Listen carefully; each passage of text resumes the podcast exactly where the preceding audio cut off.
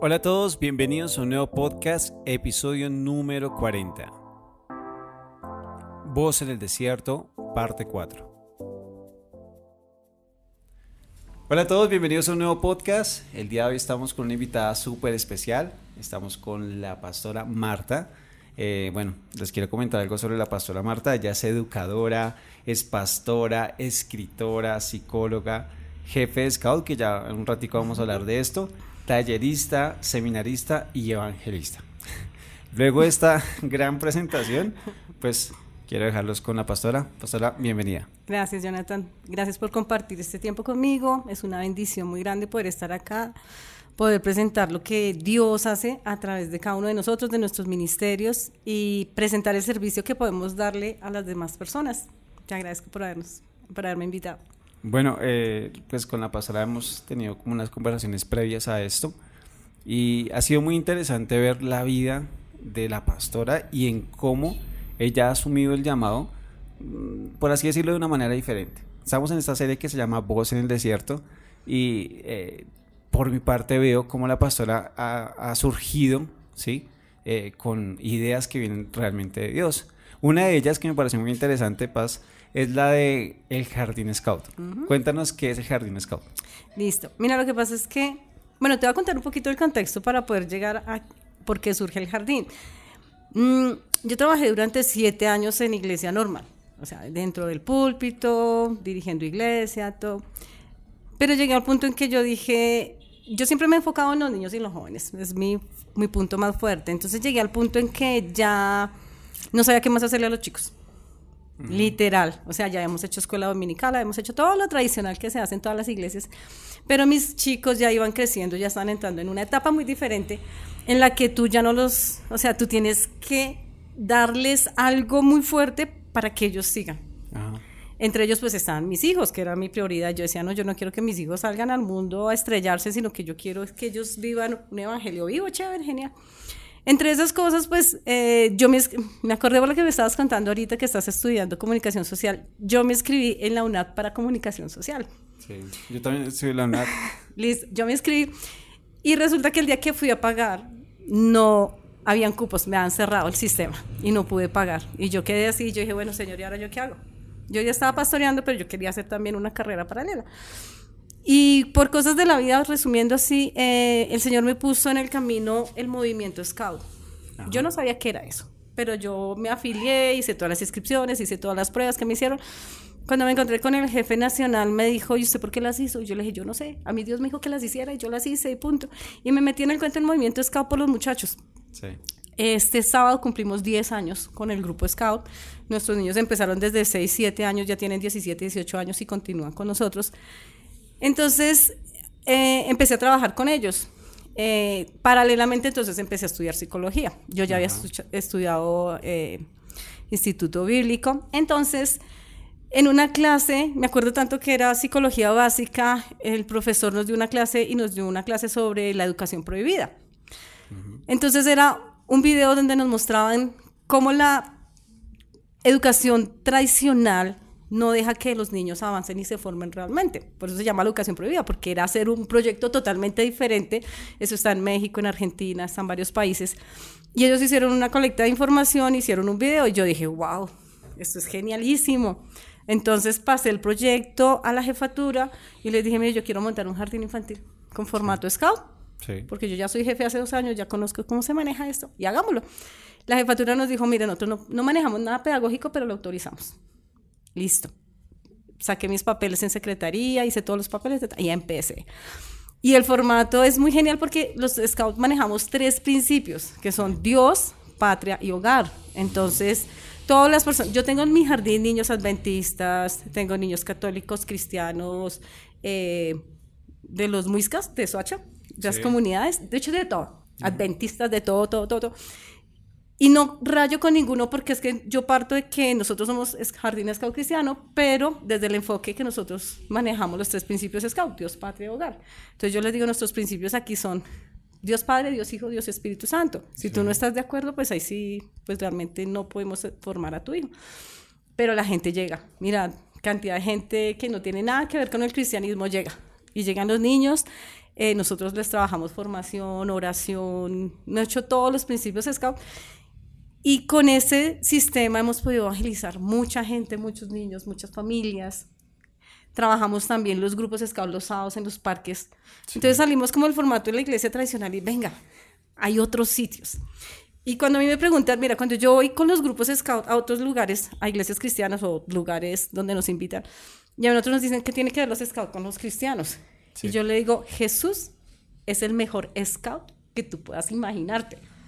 Imagínate cuando nosotros hacemos un campamento, nosotros le decimos a los guías, que son como nuestra mano derecha, listo muchachos, vamos de campamento. ¿Qué hay que hacer? Alistar manilas, menaje, carpas, eh, colchonetas, tendidos, bueno, todo lo que tú te puedas imaginar de un campamento, mochilas, cargue, vámonos. Si tú te das cuenta, en un pasaje de Lucas, Jesús le dice a Pedro y a sus discípulos, le dice, bueno muchachos, así parafraseado, les dice, listo muchachos, como sus guías, ¿no? Nos vamos este fin de semana de campamento, alisten todo. Vamos a predicarle a cuatro mil personas este fin de semana. Imagínate, nosotros nos volvemos un ocho, nada más con un campamento de 70, 100 personas. Ahora imagínate cuando te dicen, Tienes que preparar uno para cuatro mil, cinco mil personas, sin contar mujeres ni niños. ¿Qué hacen estos pobres hombres? Dios. La carpa del maestro, el menaje del maestro, la fogata, la leña, la comida, las manilas, todo. O sea, es de locos. Jesús era el mejor scout del mundo. Sus discípulos eran las mejores guías. Si tú te das cuenta, Jesús nunca predicó en las sinagogas, o sea, una que otra vez. ¿Dónde estaba Jesús? En la montaña en el campo, en el pasto, donde se sentaba a predicar. Entonces, ¿qué hacemos nosotros? Lo mismo. Nos encanta estar afuera. A mí me encanta. Afuera, afuera, donde tú estás. Entonces, ¿qué pasa? Yo hice un compendio. Dios me dio una palabra en, Primera Reyes 4 con la viuda del aceite. Sí. Y el profeta le dice a la mujer, le dice, declárame qué tienes. y, el, y la mujer le dice, solamente tengo un frasco de aceite. Y un día Dios me dijo, declárame qué tienes. Y yo, soy maestra, soy psicóloga, tengo mis estudios bíblicos, soy jefe scout. ¿Qué más puedo hacer? Y me dice el Señor, venga, armemos con lo que tú tienes, armemos una visión. Y de ahí empezamos a trabajar. Con el jardín ya cumplimos este año ocho años, con el grupo llevamos diez. No, y realmente es, eso es lo que me impacta porque estamos acostumbrados a que eh, la forma en que podemos predicar está muy estandarizada, ¿sí? Y es así y, tiene hasta unos pasos para, para seguir. Y, bueno, pues específicamente este, este, este, esta serie habla de esto, de cómo eh, hemos escuchado la voz de Dios y el llamado de Dios y hemos decidido hacer cosas que de pronto se salen de lo normal, que pues es lo convencional, pero de esa manera podemos evangelizar a muchos. ¿Cuántas personas ya eh, alrededor de este trayecto de 10 u 8 años ya has evangelizado así por un mm. estimado? No, no sabría decirte. No, no tenemos un formato exacto porque, digamos, es un ministerio donde llega y se va. Llega, o sea, es muy difícil como seguirles las pautas porque, digamos, hay chicos que nosotros tenemos de 6, 7, 8 años con nosotros y termina su proceso y salen a hacer ya su vida. Es muy difícil hacer el seguimiento. Entonces, nosotros lo que hacemos realmente es recoger y entregar. Recogemos, entregamos. No los tenemos para tenerlos nosotros, sino para entregarlos o sea, a otros ministerios. ¿Por qué? Porque nosotros no estamos llamados a estar ahí, sino a enseñar, a formar y entregar. Porque es un, ministerio itinerante, o sea, vienes, recoges, vas. Y sería como eso que, que hablamos de los esos dones que nos ha dado el Espíritu Santo y que nos les ha dado el don de hablar, sí, de enseñar, sí. En este caso tú tendrías como ese don y lo que haces es que a los que son pastores les entregas sí, eso. Ah, total, sí, nosotros no nos quedamos con ellos porque no podemos, o sea, no es lo que Dios nos llamó. A nosotros nos, mm, esta visión nos costó tiempo de poderla entender. Sí. Porque nosotros veníamos con el mismo formato, digamos, de iglesia tradicional y que tiene que ser así, así, Cuando el Señor nos rompe todo el paradigma y dice, no, es que ustedes van a trabajar diferente. Obviamente al principio es un choque con nosotros mismos, pero logramos entender de que Dios tiene ministerios totalmente diferentes. Entonces nosotros cuando decimos, no, ya, nosotros nos conocen, ah, el grupo Scout, ya no sé qué, nosotros no nos llaman por iglesia, por pastores o algo así, no, nos llaman es por los, los Scouts. Y es muy bonito, mira, yo digo que la iglesia de buen trabajo, de servicio, sería una iglesia Scout. Porque los chicos tienen una formación de disciplina impresionante Ellos siempre están listos para servir. Ese es el lema de los scouts, siempre listos para servir. Y es un chico que tú lo formas tan bien que tú le dices, mira, hay que estar aquí a las 5 de la mañana y llega. Siempre listo. Se quedó hasta las 10 de la noche, siempre listo. ¿Qué hay que hacer? servir, servir. La palabra que ellos tienen aquí es servicio. Serviría bastante para, para el tema de los, de los músicos de alabanza. No, de eso. Imagínate, nosotros, te hago una historia así muy rápida. Estábamos eh, haciendo un servicio con una iglesia y la pastora me llamó y me dijo, mira, eh, dile por favor a los líderes que yo traigo que se involucren en la actividad y no sé qué. Y yo, claro, yo reuní los líderes de ella y mis guías. Y yo, listo, vamos a hacer esto y vamos a hacer lo otro. Y los líderes de la iglesia, nosotros no hacemos eso. Eso no es para nosotros, no sé qué. Y los chicos míos, imagínate, líderes de 20, 25, 30 años. Y mis niños de 15, 14, 17 años, listos para servir, ¿qué hay que hacer? Ta, ta, ta. La pastora se quedó así aterrada y yo le decía, si ese servicio lo tuviera, el servicio en la iglesia sería increíble. Porque ellos siempre están dispuestos a servir y nunca te refutan una orden. En la iglesia el liderazgo siempre te refuta, pero ¿por qué? porque lo vamos a hacer? Y no sé qué. Entonces, digamos, todas esas cosas, eh, Dios me permitió cambiarlas por los chicos y, es, es, un ministerio muy agradecido.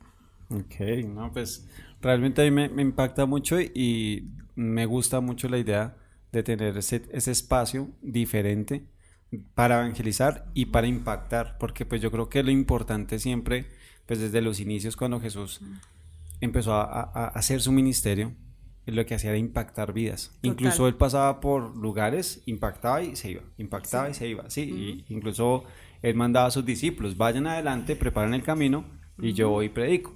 Impactaba vidas y seguía adelante.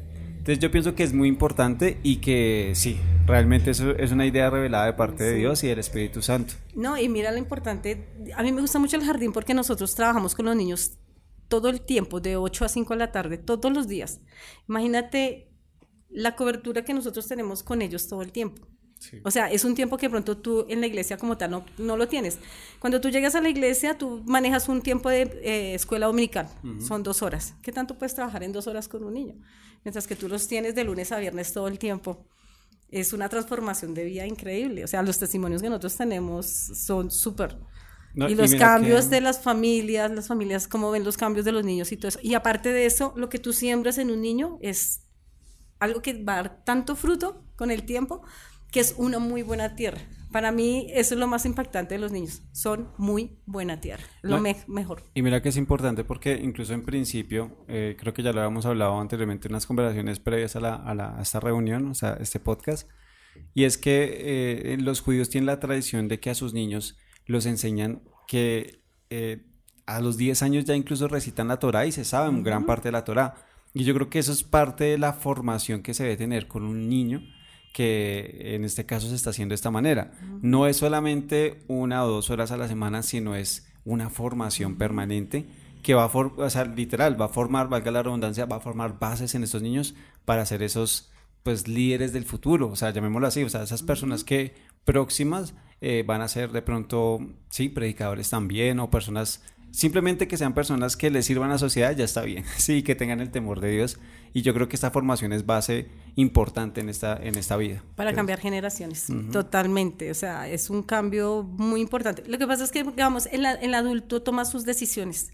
El niño tú tomas las decisiones por el niño. Entonces, depende de donde tú coloques también el niño, influye mucho las generaciones que tú levantes. Entonces, nosotros tratamos siempre de darles esa cobertura y siempre los principios de Dios.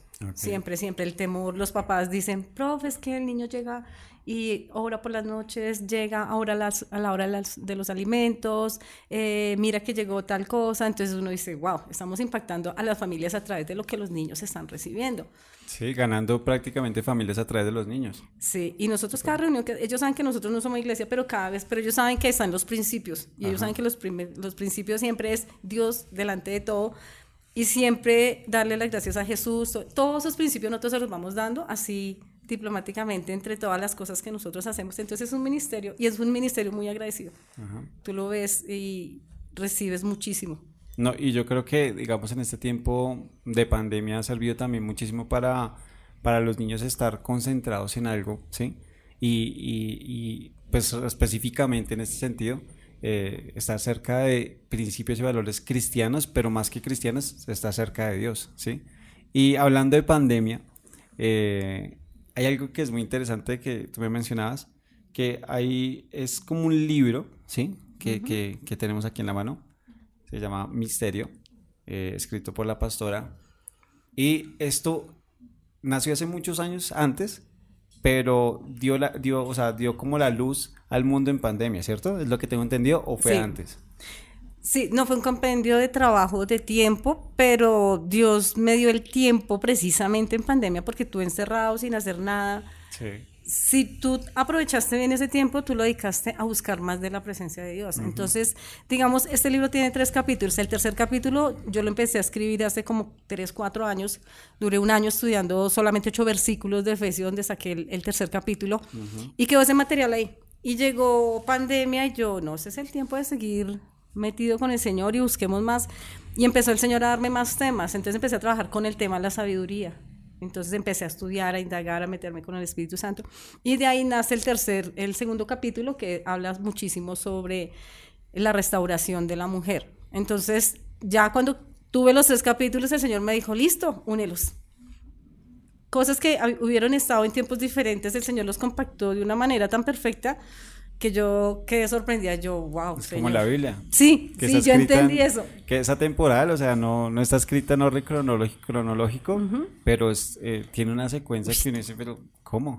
tiene, es, es compacto totalmente. Entonces ya nos dedicamos y realmente tomamos ese tiempo de quietud, de trabajo, de rutina, de responsabilidades. Y venga, organicemos ese tiempo más con el Espíritu Santo, con su guianza y empezamos a trabajar y sacamos el libro.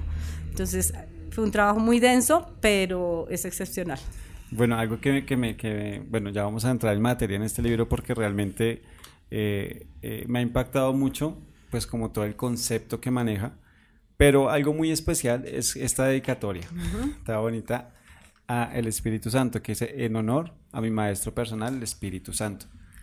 ¿Cómo, cómo te inspira, sí, el Espíritu de Dios a escribir todo esto? Yo me siento a veces como, como los apóstoles cuando se sentaban a escribir.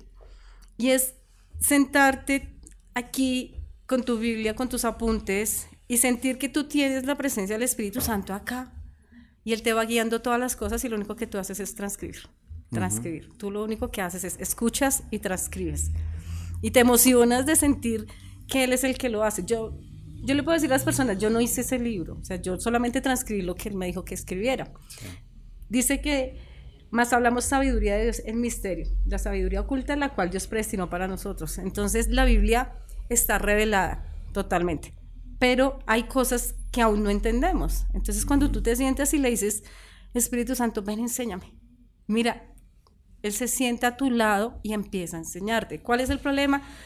Que las personas no sacan el tiempo o no sacamos el tiempo suficiente para decirle, ven, Espíritu Santo, enseña.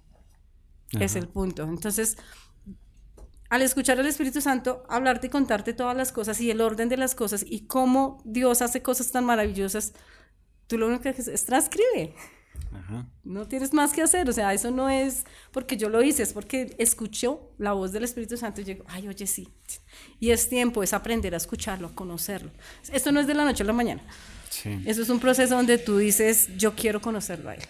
Algo que encontraba muy importante al ojearlo, porque realmente no lo he leído todo, que es, o sea, eh, como dices, es denso, ¿sí? Y hay que tener como una disposición también espiritual para leerlo.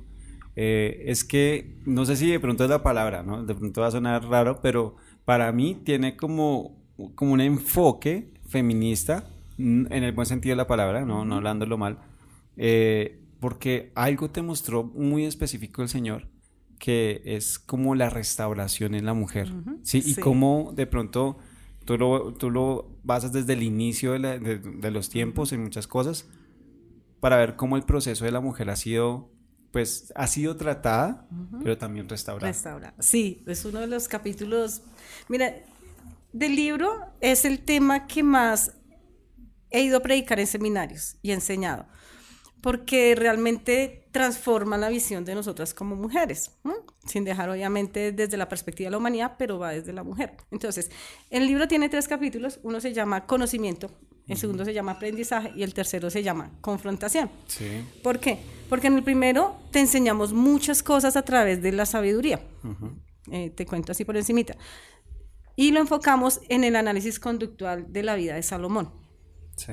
Como yo estudio psicología, entonces a mí me encanta muchísimo todo lo que es el comportamiento humano. O sea, ¿por qué nos comportamos así? Obviamente Dios está primero y podemos entender que nosotros somos la creación de Dios, pero cada ser humano tiene un comportamiento. Entonces hay unos parámetros específicos para hacer el análisis, digamos, de tu vida. Entonces, en el análisis conductual que miramos, el entorno, el comportamiento, lo que genera ese entorno y ese comportamiento, y aparte de eso, eh, hay posibles trastornos si ese comportamiento no está bien. Entonces, hicimos eh, con el Espíritu Santo guiado, hicimos un análisis de, la vida del rey Salomón. Entonces, lo basamos en la sabiduría. Te cuento, sí. eh, está la sabiduría humana, que es adquirida a través de nuestros conocimientos, las experiencias. Está la sabiduría de Dios, Sí. que es otorgada por Él. En el libro hay muchos ejemplos, hay varios ejemplos. Y está la sabiduría que habla Santiago de la animal terrenal y diabólica. ¿Listo? Entonces, eh, hicimos todo el análisis conductual a través de esos parámetros. Sí. La sabiduría humana, la sabiduría de lo alto, la terrenal, animal y diabólica con Salomón. También miramos eh, dónde inicia el pecado, dónde realmente es el inicio del pecado, todo eso está en el primer capítulo. ¿Por qué dejamos esa base? Porque necesitamos entender de que cuando Adán y Eva, ellos estaban en el paraíso, ellos tenían algo que se llamaba la sabiduría. Sí. Ellos tenían una sabiduría, pero ¿qué clase de sabiduría era? Entonces, como yo te explico en el primer capítulo las cinco sabidurías, tú ya vas a entender. Por Sí. eso está todo enlazado. ¿Qué sabiduría tenía Adán y Eva? La sabiduría de lo alto. De lo alto, sí. ¿Listo? Pero acuérdate que cuando Satanás llega y le dice a ella, ella dice, este, este fruto es muy codiciable para alcanzar sabiduría. Entonces la pregunta ahí empieza es, ¿cuál sabiduría si tú ya la tenías? Tú ya tenías la sabiduría de lo alto. Bueno, eso es parte, eh, ¿para qué te cuento esto? Para que veas el enlace que tiene con el primer capítulo. Ningún capítulo es suelto. Sí. ¿Cómo empieza esto? Nosotros miramos la caída de la humanidad en el pecado, pero a través de la perspectiva de Eva, de la mujer. ¿Listo? Todo el capítulo se centra en la redención, sirve para el, desde el- la perspectiva de la humanidad, pero lo enfocamos desde Eva. Yo te digo personalmente, antes de, de escribir esto y que el Espíritu Santo me lo enseñara, yo tenía una perspectiva de Eva terrible. O sea, la culpable. Ah, total. Pero esta mujer, ¿cómo hizo eso? ¿Cómo le ocurrió? Mire, por culpa de ella estamos así. Bueno, totalmente. Pero cuando empezamos a hacer el estudio con el Espíritu Santo y él me empezó a enseñar, mi perspectiva cambió totalmente. Y pude entenderla y yo digo, por Dios, yo no quisiera estar en los zapatos, no hubiera querido estar en los zapatos de esa mujer. Entonces, ¿en, en qué parte? Que cuando Dios crea a la mujer, la crea como el ser más hermoso de la creación, de su creación, lo más bello. Tú lo lees y, y Eva era lo más hermoso, era la gloria viva de Dios, porque él la hizo hermosa para Adán. Sí. ¿Listo? Entonces, cuando ellos están en el paraíso, pues viven súper bien. Cuando Satanás viene y ve los dos objetivos que son Adán y Eva, la pregunta es, ¿por qué escogió a Eva? Entonces, mira, está Satanás y tiene dos objetivos, Adán y Eva. ¿Cuál crees tú que escogería él? Eh, pues, O sea, si tú fueras él, ¿a cuál escogerías? Pero, pues sabemos que, que fue hacia Eva, sí. Pues hacia Eva, claro. Pero el por qué. No sé si, pues se- sería fuerte decirlo o- y, y hasta machista, pero de pronto era como el eslabón más débil, podríamos decir, no sé. No, no significa que Adán tuviera más carácter que Eva. El punto radica en que Eva era la creación más hermosa de Dios en ese Ah, momento, era lo más lindo. Acuérdate que cuando Satanás estaba en el cielo, ¿quién era la criatura más hermosa? Eh, Luzbel. Luzbel. Dice la Biblia que él era lo más hermoso.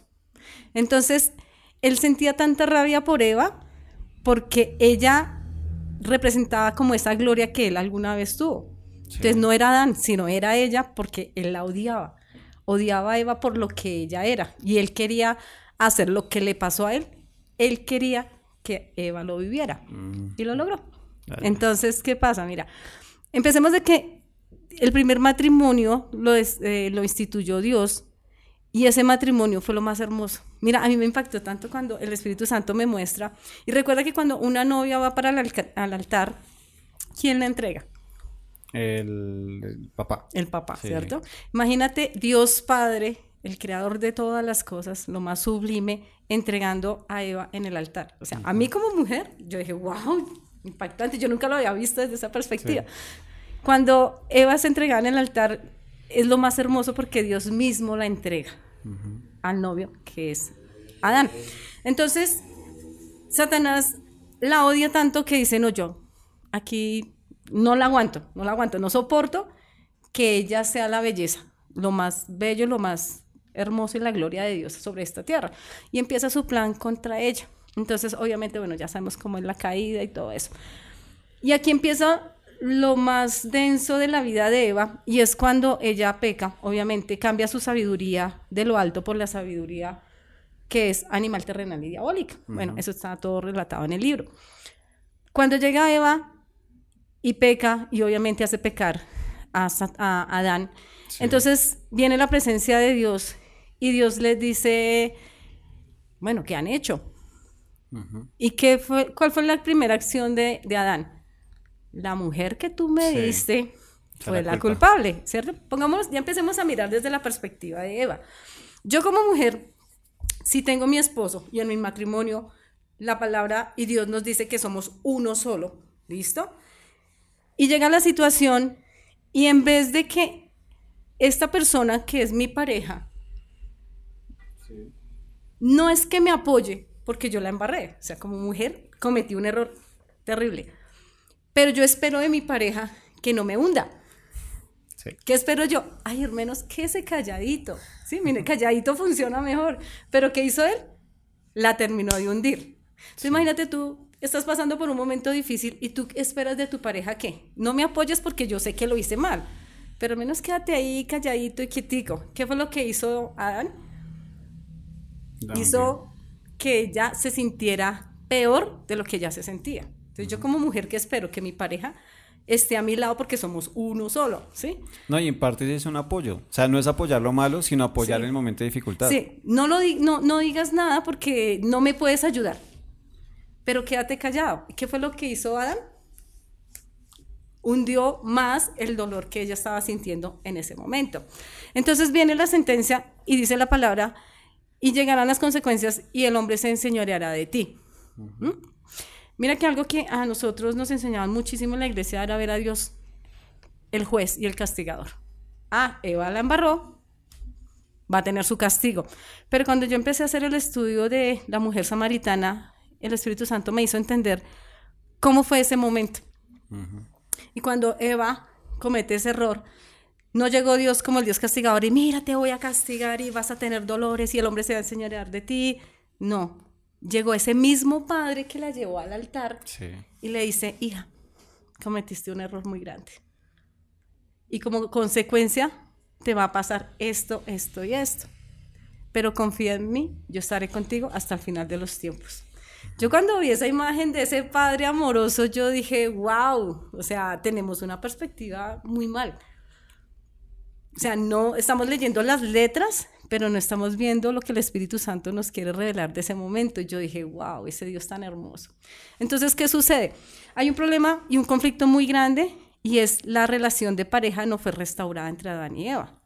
Imagínate que tú llegas y estás en un paraíso con tu esposa, llegas súper, todo está bien, tú llegas, todo está hecho, llegas al paraíso, llegas de viajar, de pasear, de no sé qué, llegas a tu cama, delicioso, y de un momento a otro se acabó ese paraíso y tienes que salir a trabajar, a esforzarte. ¿Y la culpa No te llega el dinero como te llegaba antes, ahora solamente alcanzas a traer el diario a la casa y tú llegas a la casa y ves a tu esposa, que fue la culpable.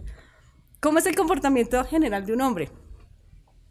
Si, si por culpa tuya estoy viviendo esto. Entonces, si él llegó enfermo, si llegó cansado, si llegó ta, ta, ta, ¿a quién le va a echar la culpa?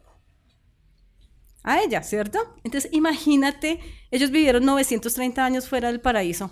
Imagínate esa echadera de vainas de Adán con Eva durante 930 años. Pobre mujer, o sea, yo me pongo los zapatos y yo digo, uy, no, impresionante. No hubo una restauración de pareja. Entonces, ¿qué pasa? En ese momento empieza una situación donde dice la palabra y el hombre se enseñará de ti. Entonces, ese sentimiento de culpa que le hacía sentir a Adán a Eva crea en ella algo que se llama sumisión.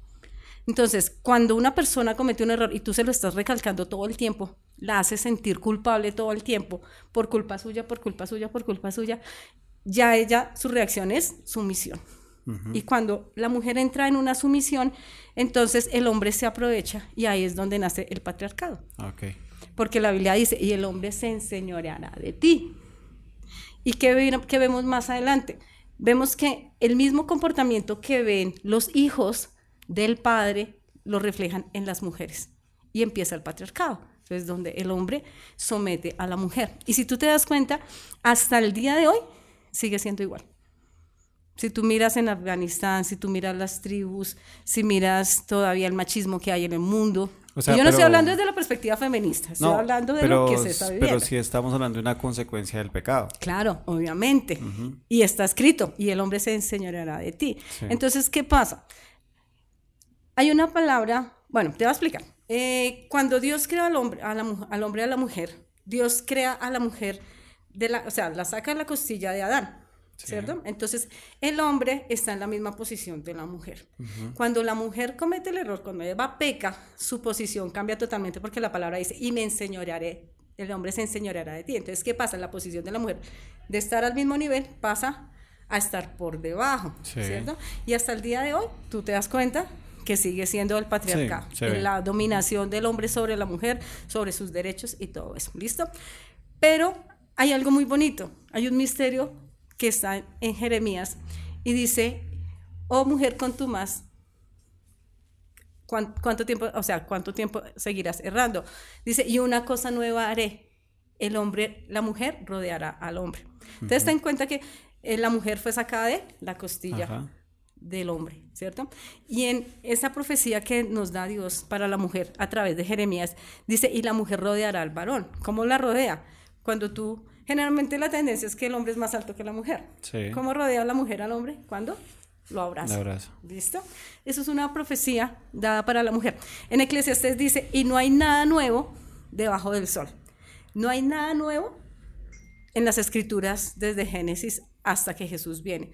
Cuando Jesús viene, esa profecía se cumple en la mujer. La mujer sería restaurada de esa posición. Entonces pasa el tiempo y sigue, bueno, ya sigue el patriarcado, sigue el dominio del hombre sobre la mujer, todo eso, y llega Jesús. Cuando llega Jesús, viene a restaurar no solamente la humanidad con la redención, sino vino a restaurar también a la mujer, porque la mujer fue el, el punto débil para que el pecado entrara. Entonces, esa profecía se cumple en Jesús. Si tú te das cuenta y empiezas a hacer el estudio de Jesús cuando Jesús viene, eh, él le da un honor, un puesto de honor muy grande a la mujer. Quizás no lo hemos notado o no lo hemos estudiado desde esa perspectiva, pero tú te das cuenta que primero el primer milagro que hizo Jesús fue en unas bodas. Y acuérdate que el primer matrimonio fue entre Adán y Eva. Y María le dice a Jesús, le pide el favor de que por favor le ayude con el vino. Entonces se convierte él agua en vino. Ese primer milagro fue causa de qué? De la petición de una mujer. Si tú te das cuenta más adelante, Jesús en uno de los pasajes se encuentra con la mujer samaritana y es un encuentro espectacular, porque se encuentra con ella, es una cita divina. Las mujeres samaritanas, cuando las catalogaban como pecadoras, ellas iban a sacar el agua al pozo en una hora totalmente diferente a lo que las mujeres de bien. Sí. Iban. Entonces, ellas iban a las 9 de la mañana cuando el sol estaba muy bajo. Pero las mujeres pecadoras iban al pozo a las 12 del día, al rayo de sol, cuando era impresionante. En la cultura judía los, no estaba bien visto que un hombre hablara con una mujer en la calle. Cuando la esposa salía con el esposo, el esposo iba adelante y ella iba atrás. Sí. Porque era inconcebible que alguien viera a un hombre con una mujer hablando. Y llega Jesús y sabe que esta mujer está a las 12 del día ahí. Y llega a esa cita divina con ella. Y si tú te das cuenta, él le revela el misterio de la adoración. Y le dice, y el Espíritu Santo hará dentro de cada uno que la adoración al Padre sea una adoración real.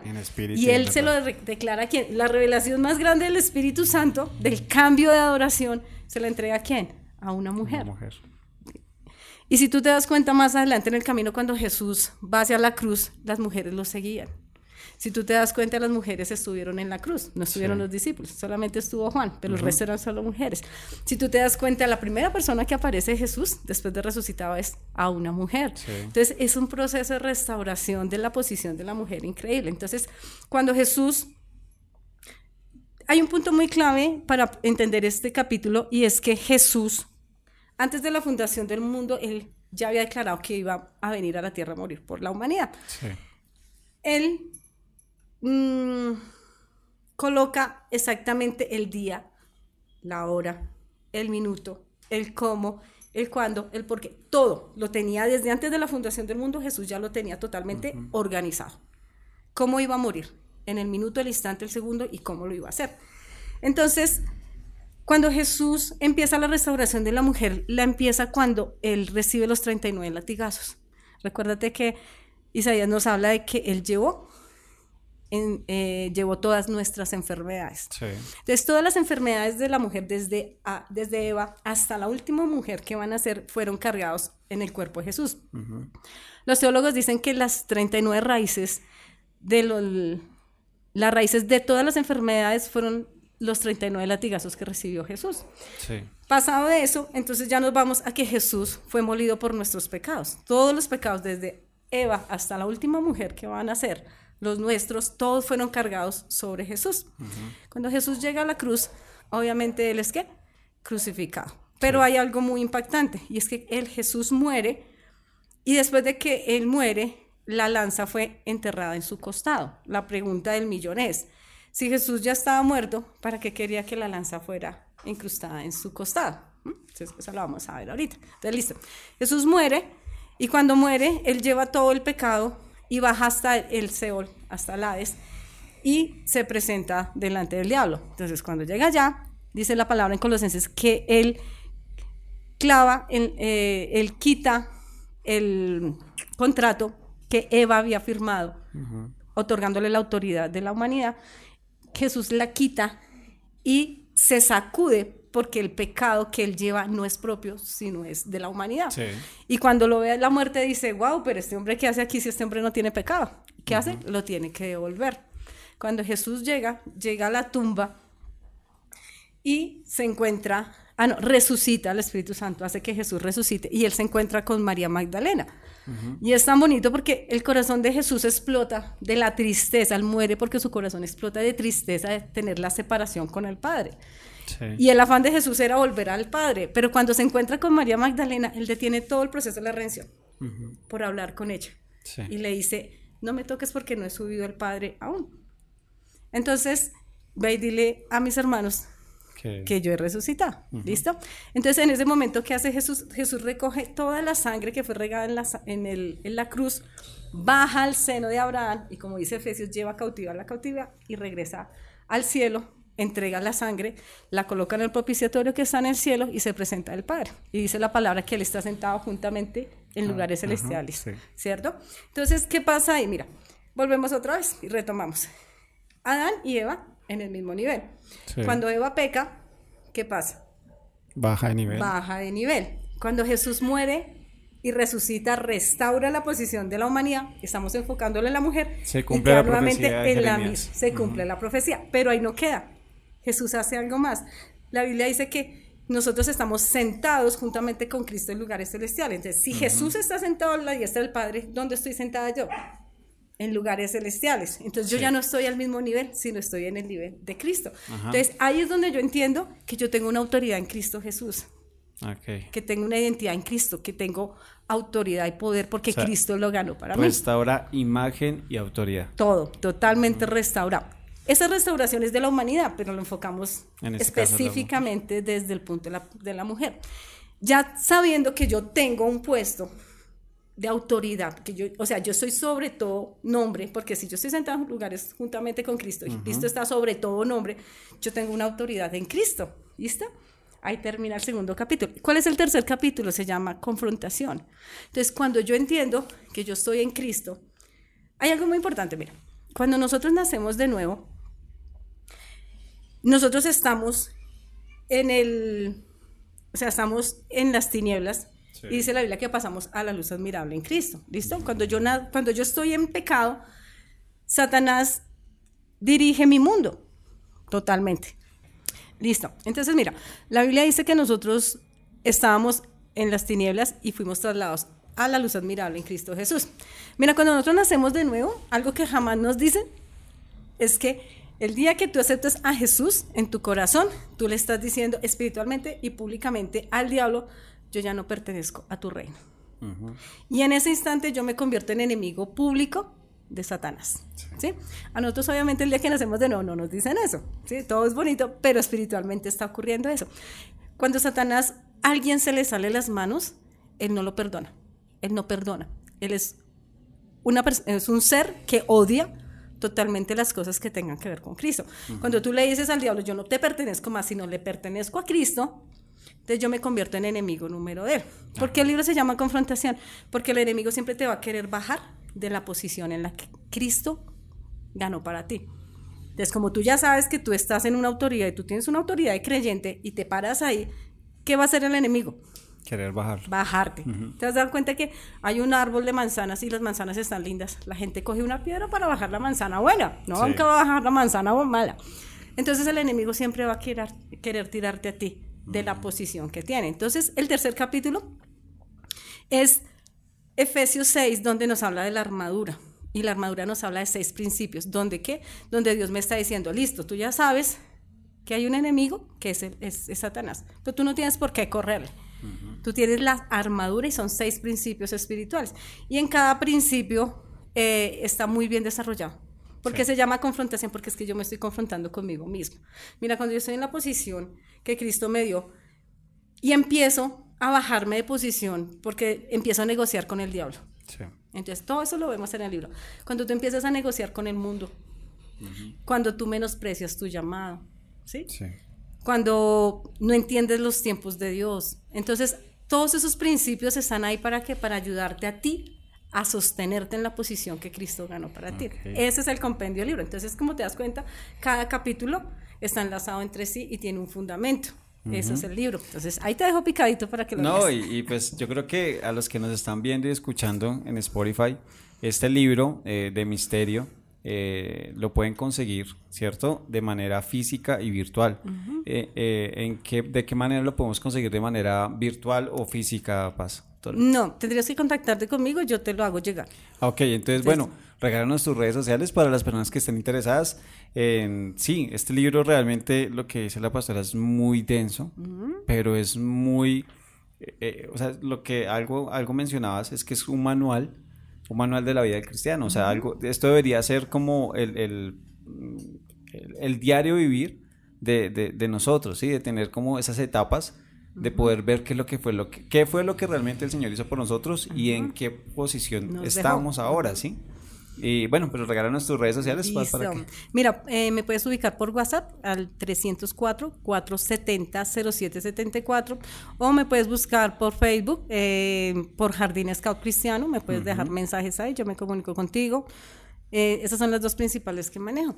Listo, de esa manera. Pues eh, realmente yo quiero agradecerte por estar aquí el día de nosotros, el día de hoy con nosotros, porque sí, cuando yo eh, comenté, estábamos hablando con un amigo acerca de este tema de, la voz en el desierto, él me comentaba que él, él, hablaba, o sea, estamos hablando de Lucho, salud para Lucho, ah, ya lo hemos mencionado varias veces en los podcasts, eh, Luchito me decía que eh, había hablado contigo y le hablabas de, ese tema específico de la mujer y cómo el Señor restauraba a la mujer. Yo pienso que este libro es una revelación del Espíritu Santo en esa restauración para la mujer, porque cuando tú hablas eh, de, esto de la posición de la mujer, realmente sí, sí se ve y, hay heridas, hay heridas profundas y grandes que se deja como avanzar por no conocer la verdad, ¿sí? Y yo creo que este libro y, lo que el Señor ha inspirado eh, a, tu vida es como esa voz que clama en el desierto en medio de las mujeres que están sufriendo de pronto de estos problemas que no saben cómo, cómo enfrentarlos. Y no se trata de feminismo eh, eh, así como, como lo vemos hoy en día, que eso, es lo que nos venden los medios y lo que nos vende, digamos, pues el mismo Satanás detrás de todo esto. Pero se trata de más bien de feminismo, sino de restauración y ocupar el lugar que, que, le ha dado realmente Dios a la mujer.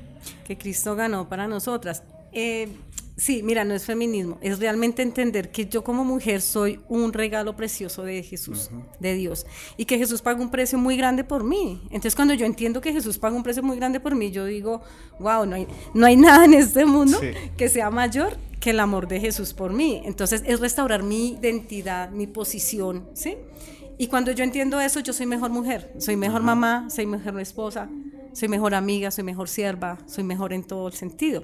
Entonces, esa restauración es muy importante dentro de la mujer, más porque yo trabajo tanto con las familias, entonces uno se da cuenta cómo las, eh, las mujeres pasan situaciones muy densas con sus mismos esposos, unos matrimonios terribles.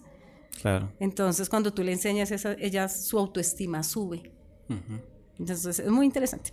No, y pues bueno, yo quiero terminar de pronto algo, compartiéndote algo, Pasto, que, que la verdad el Señor como que me, me ponía a, a, mirar, ¿sí? Y a estudiarlo de, una manera que, que, entendí cosas que de pronto antes no había entendido, ¿sí? Esto lo podemos ver en Ezequiel 47, el verso 2 al 5, que habla de, de cómo el profeta tiene una, una visión, ¿sí? Y bueno, lo va a leer textualmente lo que dice, dice, luego me hizo salir del terreno del templo por la puerta norte y me hizo dar la vuelta por, la, por, por, eh, por fuera hasta la entrada exterior que miraba al oriente, un pequeño chorro que, de agua que brotaba por el lado de la entrada sur. El hombre salió hacia el oriente con una cuerda en la mano, midió 500 metros y me hizo cruzar la corriente.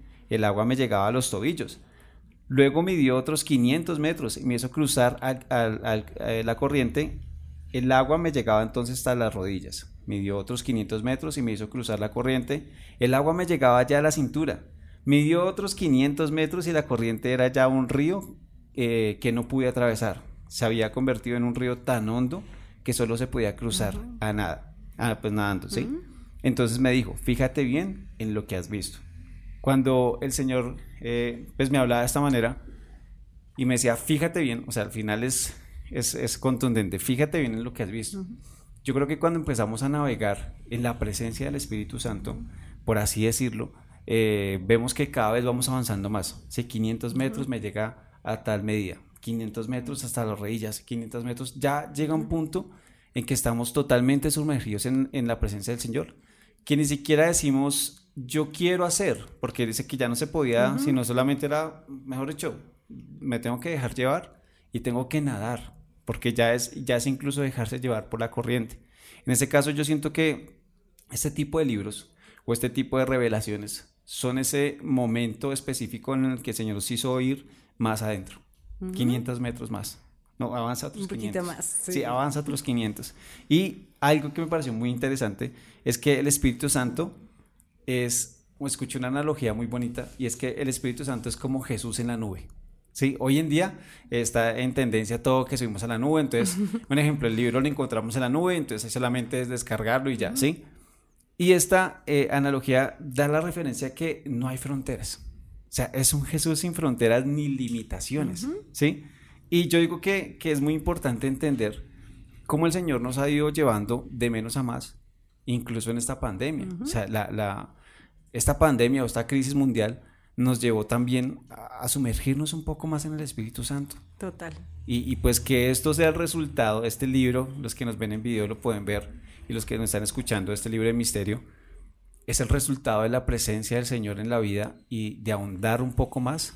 Es, de verdad para mí grato decirlo, que le doy gracias a Dios porque el Señor te mostró todo esto, paz, y que puede servir de verdad para restaurar muchas vidas, familias y muchas mujeres. Sí, y algo muy especial es que el Espíritu Santo clama por las personas para que sean amigas de Él. O sea, Él quiere ser nuestro amigo, Él quiere estar ahí enseñándote, Él quiere darte la revelación, mostrarte todas las cosas. Entonces yo invito a las personas a que tomen ese tiempo y le digan, Espíritu Santo, quiero ser tu amigo. Así es. Y mira, tienes una respuesta y tienes un amigo, tienes una persona que te guía, que te enseña, que te habla cada mañana. Eso es lo que Él está buscando de nosotros. Es lo mejor. No, y pues aquí nos quedaríamos hablando una hora, dos horas, tres horas de esto porque este tema va para, para hablar mucho. Pero bueno, ya yo creo que eh, la verdad los invito, de verdad los invito a los que nos ven, los que nos escuchan, eh, pues contáctense con, con la pastora y adquieran este libro que realmente yo sé que va a cambiar muchas vidas. y va, va a ser como ese impacto que de pronto estábamos esperando, que muchas veces clamamos, Señor, háblame, háblame, pero también tenemos que ahondar un poco más. Tenemos que untarnos de agüita y que nos llegue a los tobillos y decir, bueno, ¿y qué pasó más adelante? Entonces, siento que la presencia de Dios nos va a llevar poco a poco a conocerle más y de esa manera vamos a poder entender y podemos e incluso eh, esto que es aquí, eh, que el Señor nos revela misterios, que pues son revelados por el Espíritu Santo. Mira, cierro con esto, mira, hay una palabra que dice, y al que tiene más, se le dará más, y al que tiene poco, aún lo poco se le quitará. El Espíritu Santo me lo revelaba y me decía, mira, el que me busca a mí va a tener más, más. si tú quieres más de él, él te va a dar más, y si quieres más, él te va a dar más. Si tú no quieres nada con él, él no te va a quitar nada. Sencillamente tú pierdes lo poco que tienes. Pero si tú quieres más, él te va a dar siempre más. Así es. Bueno, muchísimas gracias, Pastora, por estar aquí con nosotros. Gracias a ti. Por este espacio, por este hermoso libro que el Señor te ha revelado. Amén. Y no, pues a todos los que nos escuchan y nos ven, nos vemos en un próximo episodio. Eh, vienen más invitados especiales. Eh, tiene, bueno, tenemos en la agenda a un pastor que va a estar con nosotros en el próximo episodio. Entonces estén atentos y pues recuerden esto es importante. Síganos, compartan esto para que otras personas lo puedan escuchar, lo puedan ver, porque sé que puede impactar muchas vidas. Y pues nada, muchísimas gracias, pastor. Bueno, a ustedes muchísimas gracias por invitarme y pues la presencia del Espíritu Santo que es el que abre las puertas. Amén. Realmente. Hasta pronto. Hasta luego.